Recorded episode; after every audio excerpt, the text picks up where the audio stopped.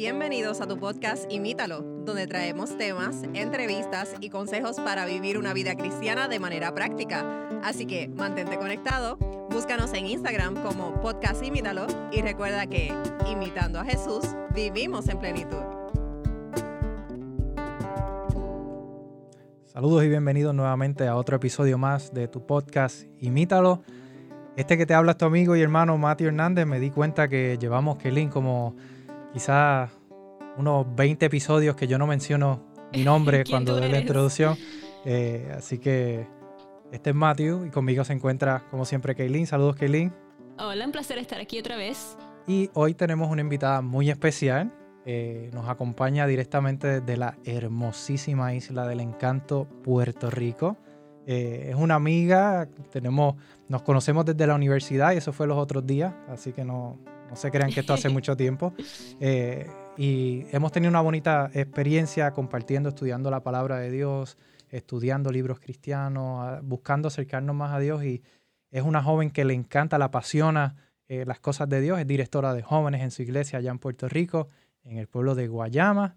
Y estamos contentos de tener con nosotros a Ana Martínez. Ana, bienvenida al podcast. Saludos, gracias por la invitación.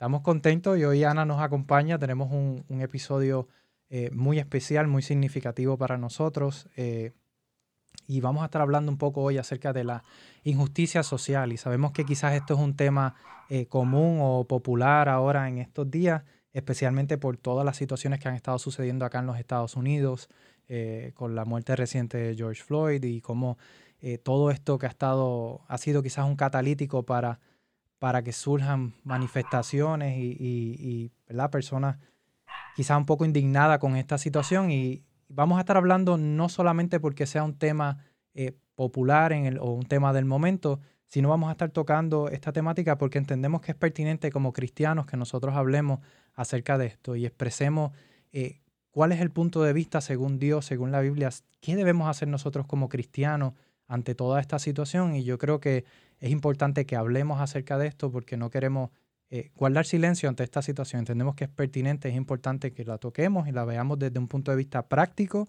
desde un punto de vista bíblico y también ¿verdad? expresemos nuestras opiniones al respecto y podamos hablar un poco. Así que básicamente ese va a ser el tema que vamos a estar hablando hoy. Esperamos que pueda ser de bendición para todos ustedes, al igual que lo ha sido para nosotros, poder estudiar y escudriñar un poco más acerca de, de este tema. Sí, y nosotros siempre decimos que debemos amar a otros como Dios nos amó a nosotros. Y Jesús es el, ejemplo de, amor y misericordia. Pero desde toda la historia, esto es un, esto es un tema que ha estado eh, presente por, años y años. Ah, siempre hay una persona que se cree superior a la otra. Siempre hay, hay una, una raza, una cultura que se cree mejor que la otra. Entonces, ¿qué raza fue la que creó Dios? Si, si alguien se cree mejor que, que el otro, ¿cuál fue la raza que Dios creó? Y eh, vamos a encontrar la respuesta en Génesis 1.27. Dice, y Dios creó al ser humano a su imagen. Lo creó a imagen de Dios, hombre y mujer los creó. O sea, con este versículo, primero que todo, vemos que somos, la raza humana somos perfectos porque fuimos creados a imagen de Dios. Nosotros somos como Dios. Y también vemos que Dios creó a todas las razas. Dios creó a todo el mundo. También ellos a 17:26 dice, de un solo hombre creó todas las naciones de toda la tierra. De antemano decidió cuánto se levantaría y cuándo caerían, y determinó los límites de cada una. a mí ese versículo, y perdona que te interrumpa, Kerlin, es un, mm. versículo que me gusta mucho porque dice, de un solo hombre creó todas las naciones de la tierra. Es decir, cuando Dios crea, muchos pudieran argumentar, no, Dios creó solamente a Adán y creó solamente a Eva. No, dice la Biblia que Dios creó al hombre. Cuando dice al hombre no se refiere solamente a Adán, se refiere a la raza humana y los creó a su imagen y semejanza. Quiere decir que, que, Dios creó la diversidad, así como creó muchos colores en las flores, mucha variedad, eh, así como hizo variedades de animales. Dios creó al ser humano y hizo, ¿verdad? Eh, en su plan divino estaba el que fuéramos de diferentes colores, con diferentes, eh, los ojos de diferentes formas, el, el, pelo de diferentes formas, diferente color. Y era el plan de Dios crear esa diversidad entre nosotros. Y lo vemos, y me gusta ese versículo porque dice, de un solo hombre creó todas las naciones. Ahí es como que más eh, quizás específico en ese punto. Y, eso es lo, maravilloso de, del, cuerpo humano. Yo no fui la mejor en mi clase de biología y cuando hablamos de genética, pero es maravilloso como, como nosotros podemos cambiar tanto el, color de los ojos, el color del pelo, la textura, el color de piel, todo. Eh, esa es la, maravilla que tenemos nosotros. Y, hay belleza en todo. Y también ah, otro versículo que tengo aquí para compartir con ustedes que habla de que Dios nos creó a todos iguales, que Dios creó a todo el mundo, se encuentra en Gálatas 3, 27, 28 que dice, porque todos los que han sido bautizados en Cristo se han revestido de Cristo. Ya no hay judío ni griego, esclavo ni libre, hombre ni mujer, sino que todos ustedes son uno solo en Cristo Jesús. Es decir, no hay acepción de personas, no hay acepción de colores, de raza, de pensamiento. Dios dice, cuando estamos en Cristo, somos uno ante Él. Somos uno, uno en parte del cuerpo de Cristo. Y ese, ese versículo es sumamente interesante. Entonces, si la Biblia desde Génesis y vemos en Hechos después en Gálatas, que nos dice que somos uno, que Dios creó una sola raza, ¿por qué entonces existe el racismo o qué es el racismo?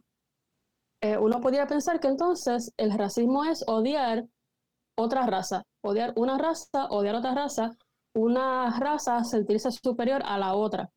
Eh, esto lo vemos desde el principio, desde que eh, se puso al hombre y a la mujer en el huerto del Edén. Y cómo fue la caída del hombre cuando Satanás eh, odió a la raza humana porque fue creada, fue hecha a la imagen de Dios.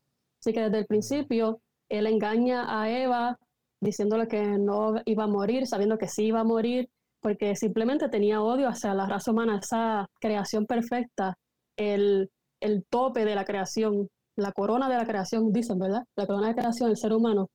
Y, engaña, simplemente la engaña. Y, Quiere decir que entonces básicamente que, que, Satanás es como ese racista por excelencia, digamos, ¿verdad? Desde el principio está odiando la raza humana y ese contexto de que el racismo es odiar otra raza, pues Satanás es ese racista por excelencia, así que no... Y, y lamentablemente Satanás es el príncipe de este mundo, él tiene posesión de todo en este mundo Así que se podía decir que por naturaleza nosotros tenemos el instinto de odiar a otras personas, de odiar a, otras razas. Exacto, es como el padre de todo pecado, incluyendo también el racismo.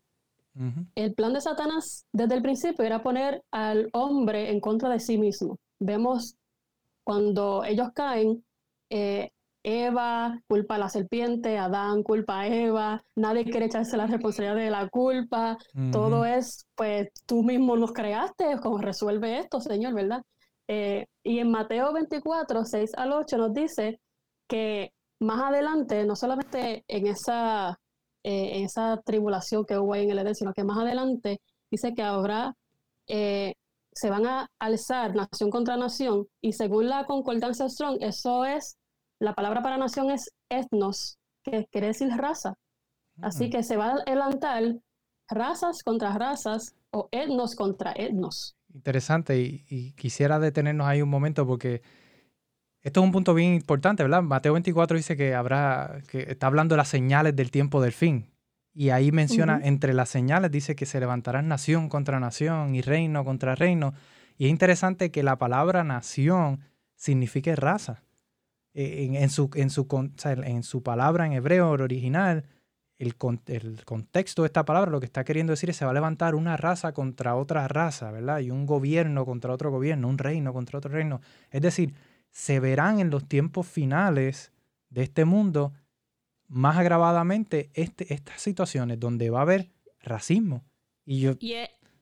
Ajá, Kelly. Sí, disculpa, es interesante que, que menciones esto específicamente porque yo siempre he oído que la Biblia eh, tiene un mensaje diferente, depende de la situación que estés viviendo.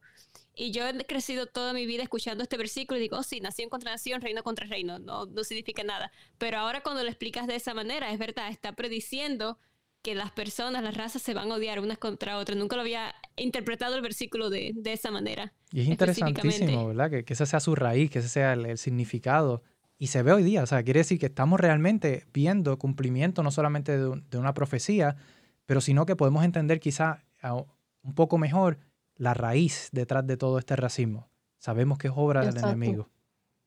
Y una razón por la cual esto va a suceder es porque más adelante también nos dice que el amor de muchos se enfriará. Mm. Eso viene a agravar la situación, porque no solamente es que yo tenga odio, sino es que no tengo amor. Y como no tengo amor, entonces no tengo capacidad de yo sentir simpatía, ni compasión, ni misericordia, exacto, contra nadie, ni siquiera quizás contra los míos.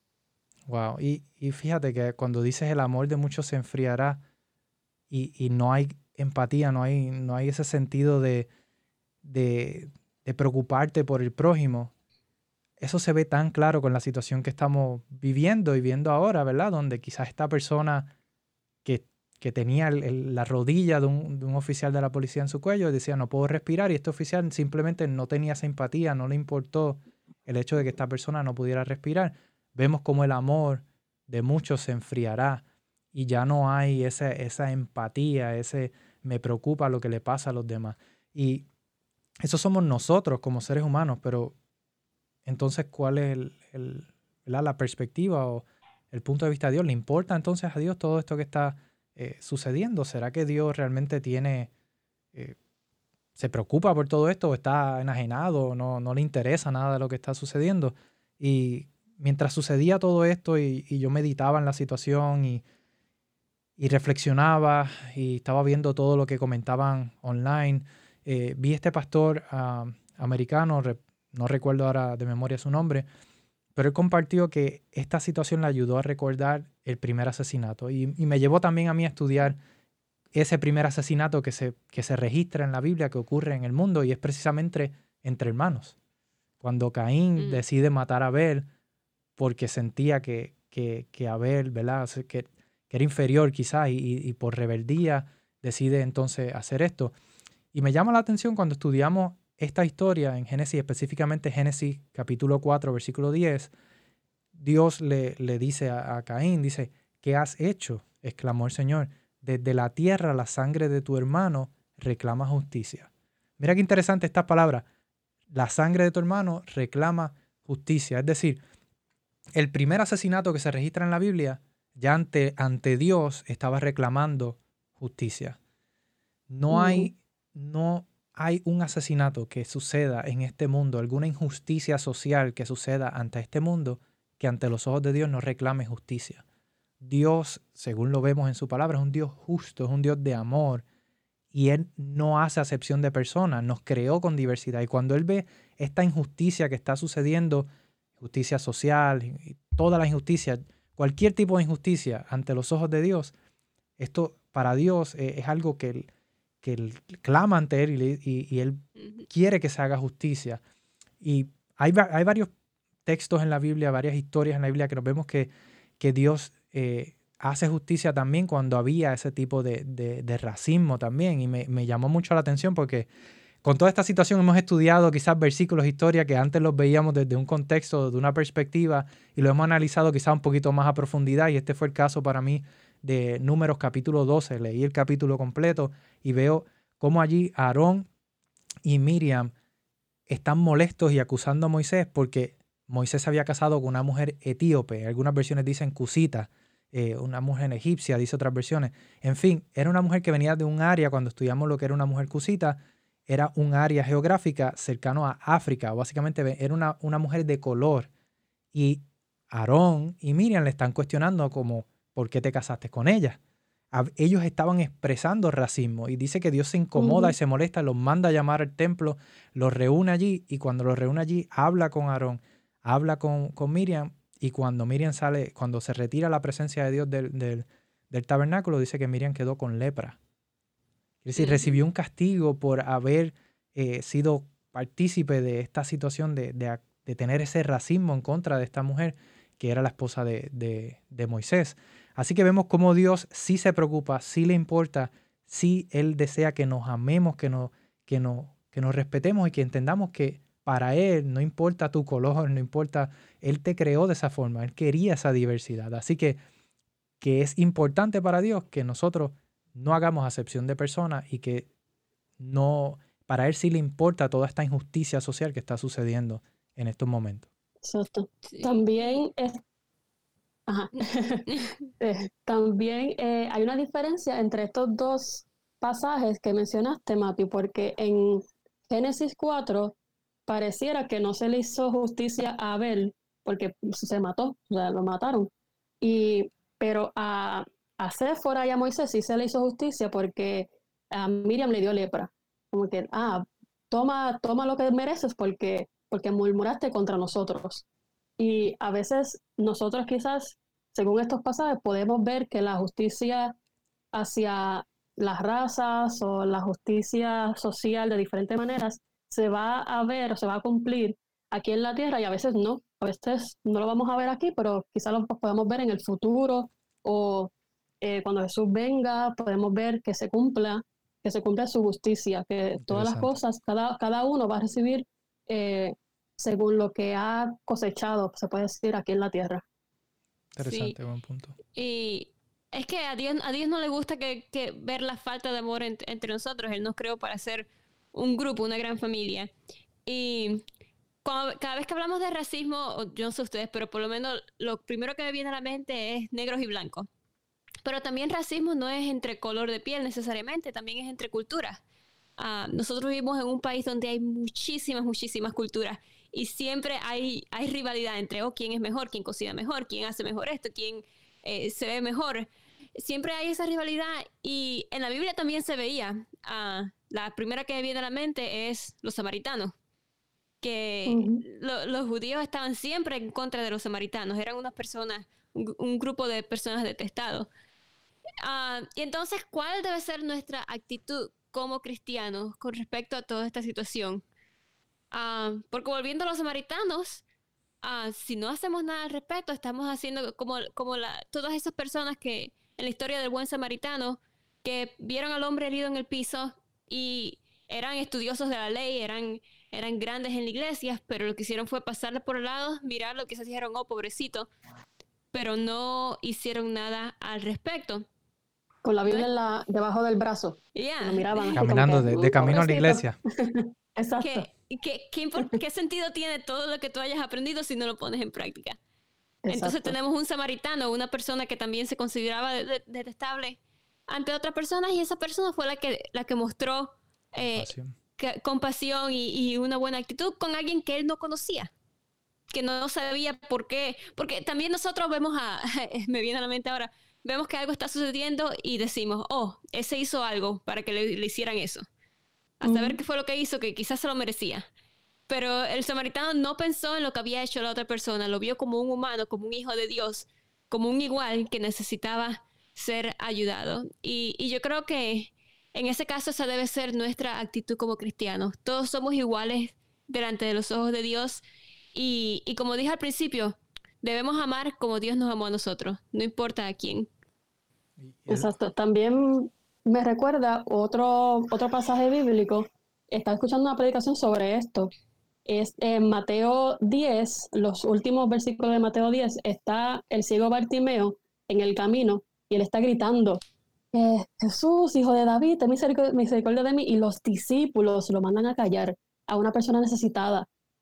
Cállate, cállate. Y él con más, con más fuerza dice, y con más fuerza él gritaba, Hijo de David, ten misericordia de mí. Y entonces Jesús se paró y lo sanó y todo, y entonces nos lo manda a llamar, y entonces los discípulos hacen, ah, vente, vente, ahora sí, ¿verdad? Mm. Vente, vente, vente, que te está llamando Jesús. Y como que, ah, pero tenía que entonces hacerlo Jesús, o tú, estás, tú también estás escuchando que Baltimore estaba gritando, ¿por qué no lo acercaste a Jesús tú? Sí.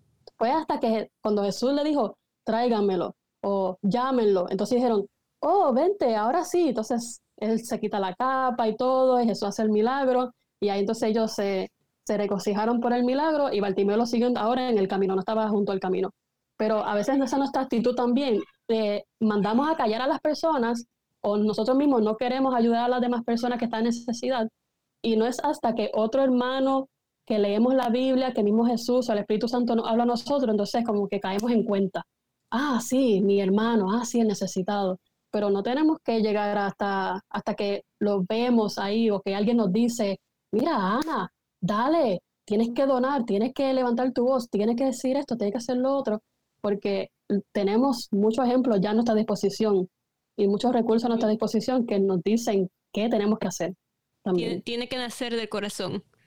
Y para que nazca del corazón tiene que estar Jesús en el corazón. Eso es importante. Yo creo que esta historia para mí es clave también, porque es precisamente la actitud que estamos viendo. Muchos de nosotros decimos, ah, yo soy cristiano, pero estamos viendo una injusticia y no hacemos nada al respecto. Entonces, ¿qué clase de cristianos somos? Somos entonces como ese fariseo que iba con la Biblia debajo del brazo de camino a la iglesia, estoy tarde, no puedo atenderte ahora porque tengo que ir a predicar, ¿verdad? Poniéndolo, trayéndolo quizás a nuestro contexto un poco esta historia. Eh, quizás la persona, como, como bien decía usted, ¿verdad? No, no, no, es, no era digna de recibir ayuda.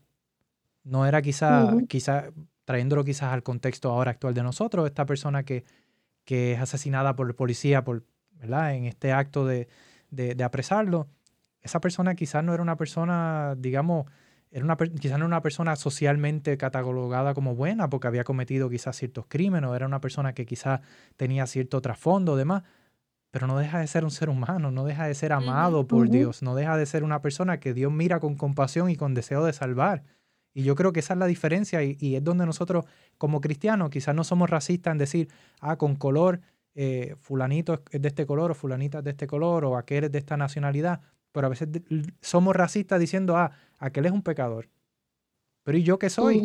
Estoy en el mismo bote, estamos, somos lo mismo, o sea, somos iguales, estamos en la misma condición y quizás de esa forma hacemos acepción y somos injustos con ciertas personas. Llegó alguien al templo, a la iglesia, y em, está maloliente y no está bien vestido, lo dejamos atrás. Llegó alguien con gabán, bien vestido, parece ser algún dignatario, siéntalo al frente.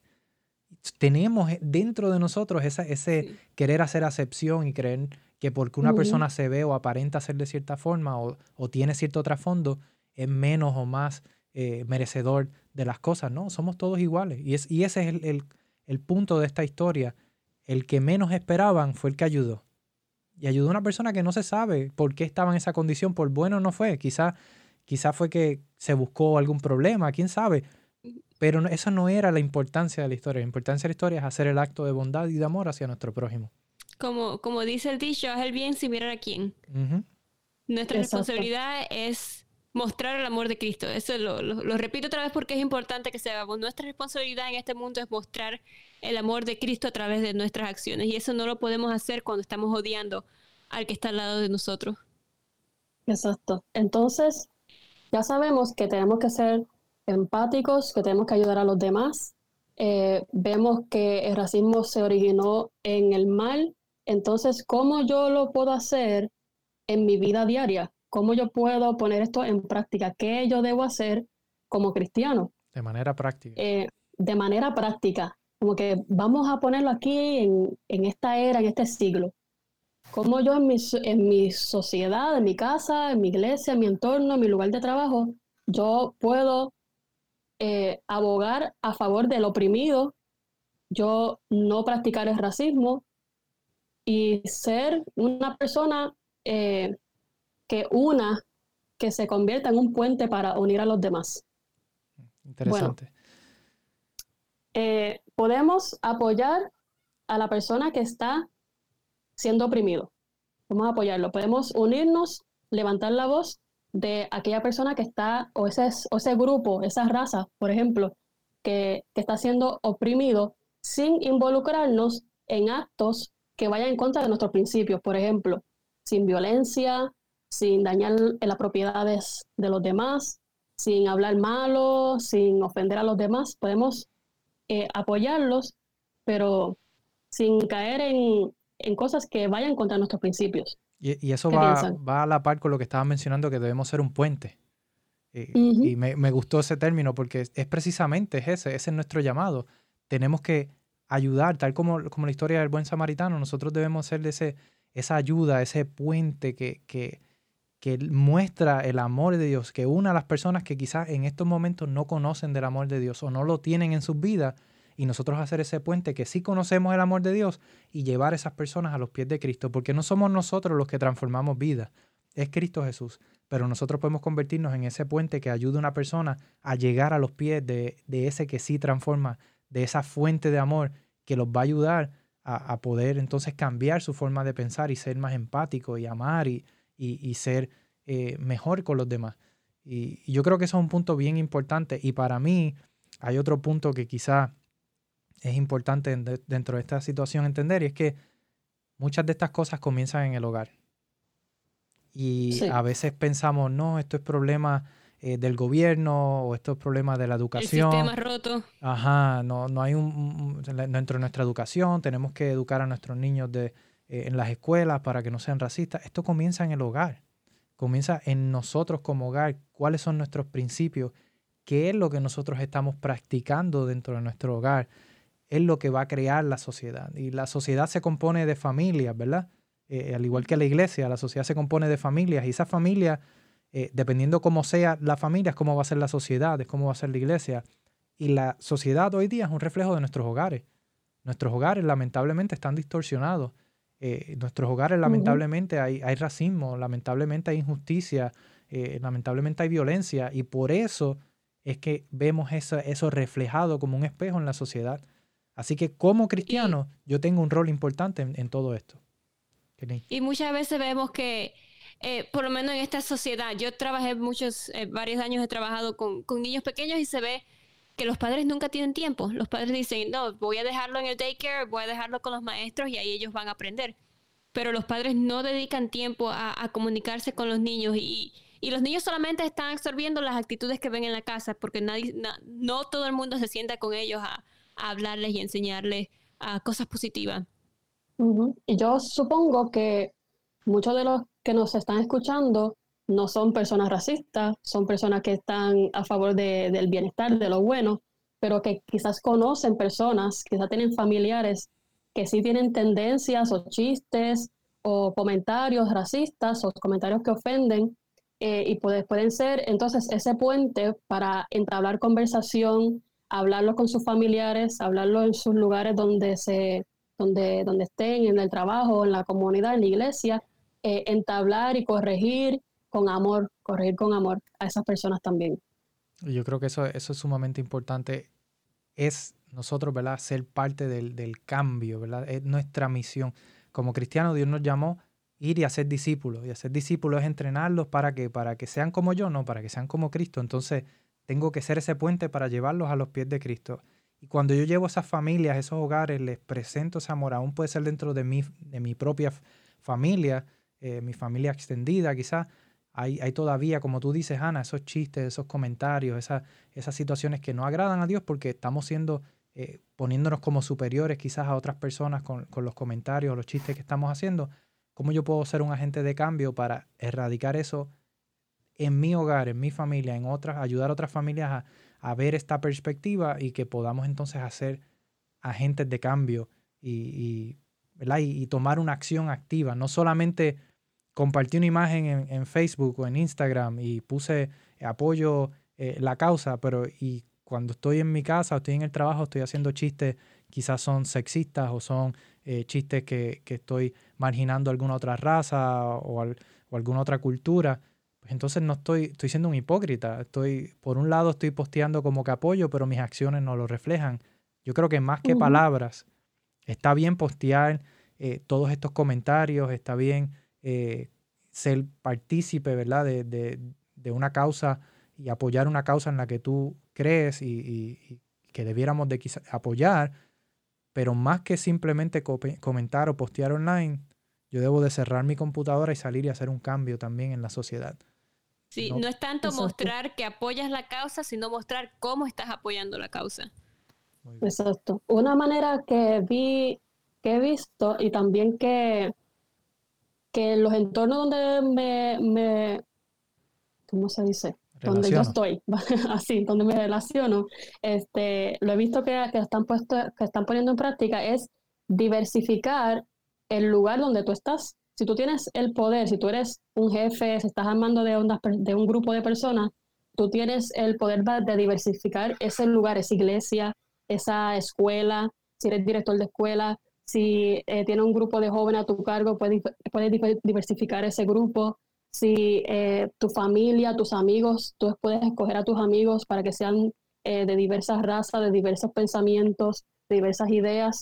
eso te va a enriquecer a ti como ser humano porque vas a estar pensando de diferentes ideas, de diferentes puntos de vista, perspectivas, eh, walk of life, diferentes eh, que te van a enriquecer a ti y esas experiencias que quizás tú no las has considerado eh, como una persona, por ejemplo, ha sido oprimida o ha experimentado el racismo o como una mujer, si tú eres hombre o el hombre como la mujer, eh, esa misma experiencia conversando con los demás, eh, conversando, hablando, que la gente se entiende, ¿verdad? Dice el refrán, hablando se entiende. Así que si nosotros tenemos el poder o tenemos también la voluntad de diversificar nuestros entornos, eso también va a promover a que, a que nos unamos a la causa.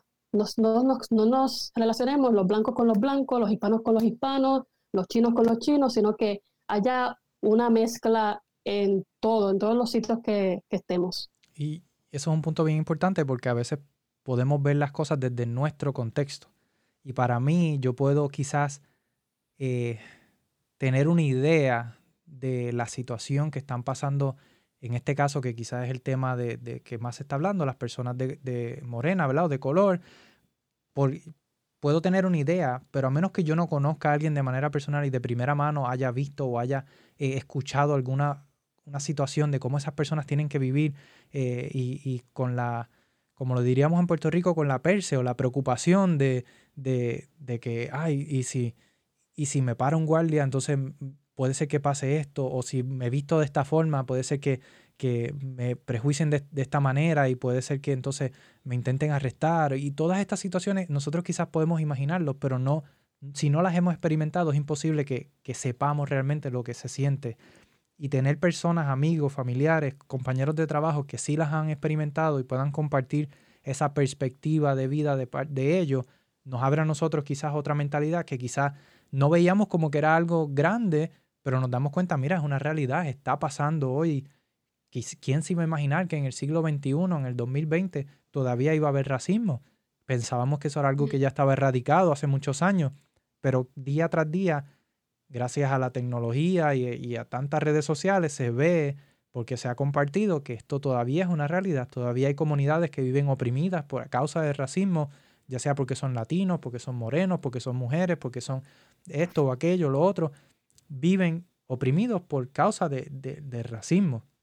Y yo creo que es importante que nosotros tomemos acción y hagamos algo al respecto, lo que nos lleva entonces a quizás allá ir concluyendo más o menos con este episodio, ¿qué consejos ustedes tienen? Y les voy a permitir, ¿verdad?, que cada uno de ustedes eh, se exprese. ¿Qué consejos ustedes tienen que puedan compartir con nuestra audiencia, eh, que podamos tomar o sacar eh, para poder tomar acción y que podamos tenerlos presentes en medio de esta situación?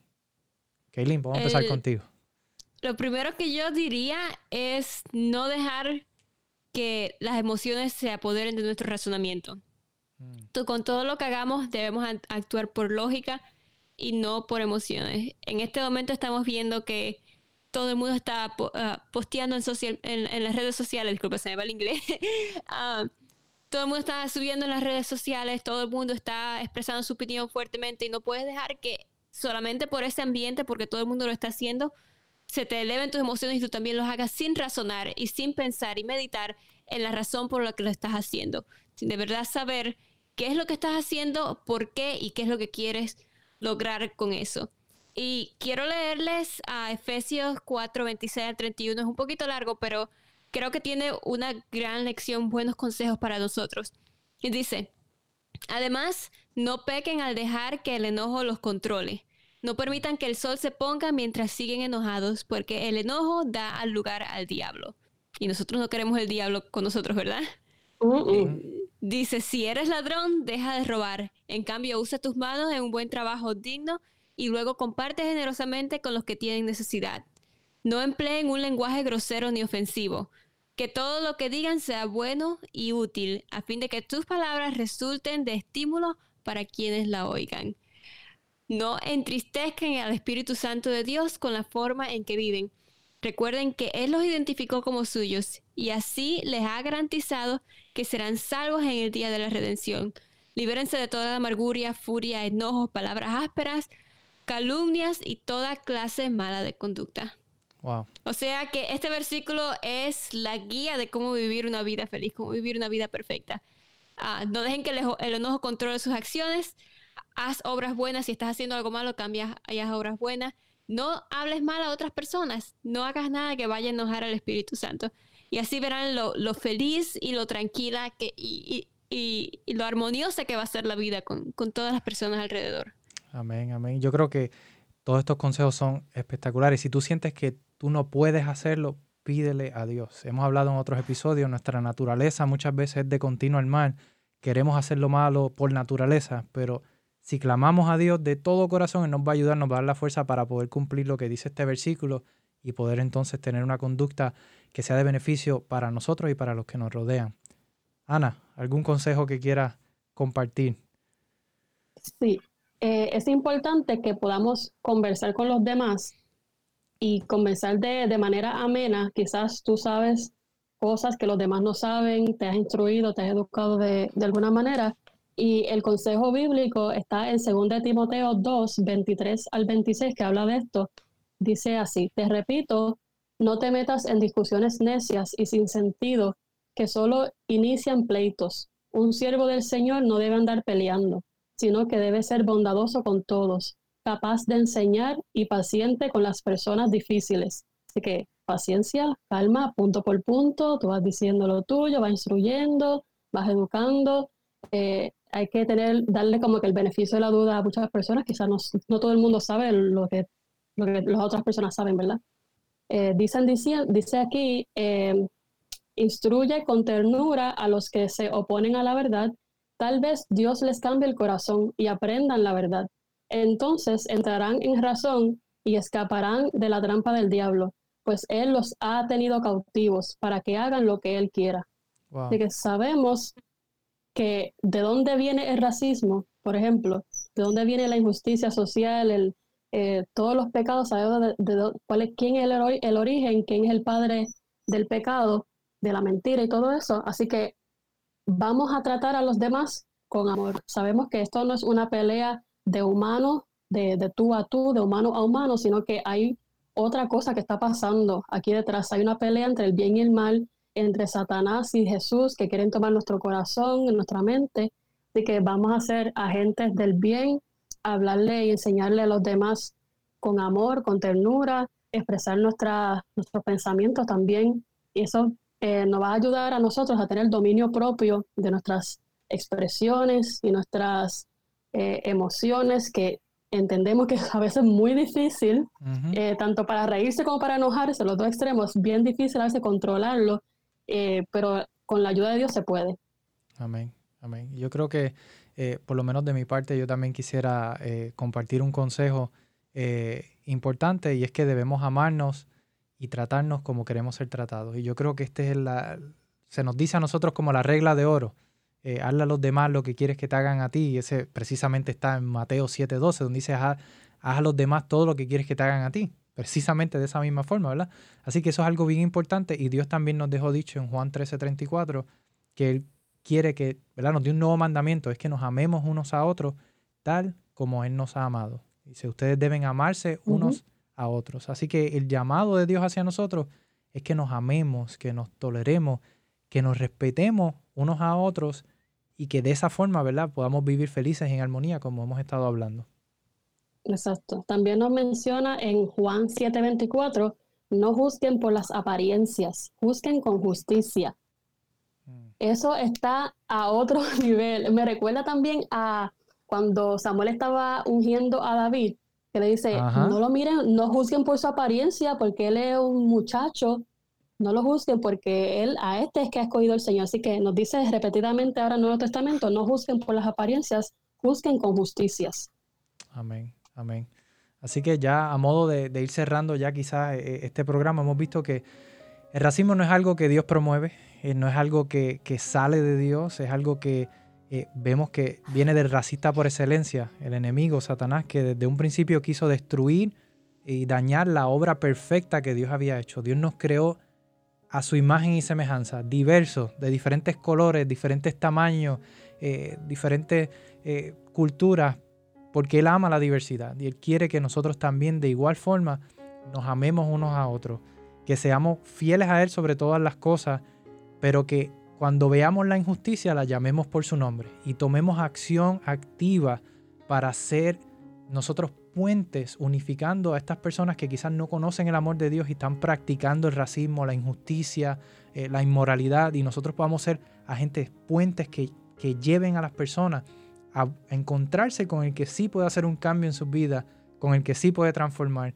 con el que sí puede erradicar todos esos malos pensamientos, todos esos malos deseos de su vida, que es nada más y nada menos que Cristo Jesús, a quien queremos exaltar y a quien queremos imitar. Así que, amigo y amiga que me escucha, pídele a Dios que te ayude a ser un puente, un agente de cambio, una persona que refleje dignamente su carácter, su amor y su bondad, y que seamos nosotros esos buenos samaritanos que ayuden a aquellos que están en necesidad, especialmente en estos momentos, que seamos portavoces del amor, de la bondad y de la justicia de Dios.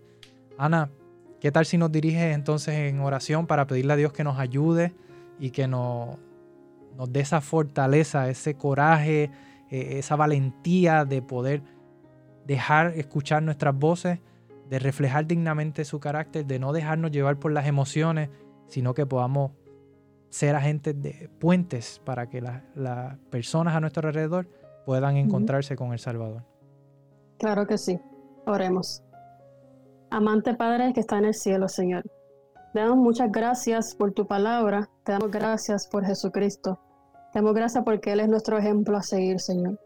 Gracias porque encontramos en la Biblia cómo Él ayudaba a los demás, cómo desde el principio eh, ustedes, ustedes en uno, crearon al, ser humano a imagen y semejanza suya. Ayúdanos, Señor, a amarnos mutuamente, Señor, a no tener diferencias, a amar, a amarnos como tú, como Jesús, nos ama a nosotros, Señor. Nosotros amamos porque tú nos amaste primero, como dice tu palabra.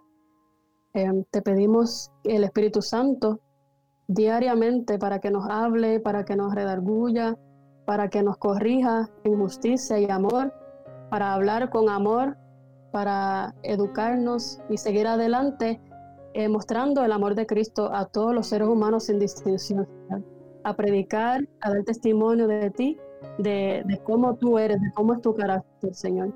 Gracias porque has puesto todos los recursos a nuestra disposición. Nos has llamado a hacer un cambio, agentes de cambio y de reconciliación eh, en este mundo, Señor.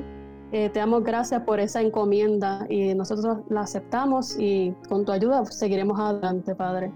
Gracias por escuchar nuestras oraciones, gracias por suplir nuestras necesidades.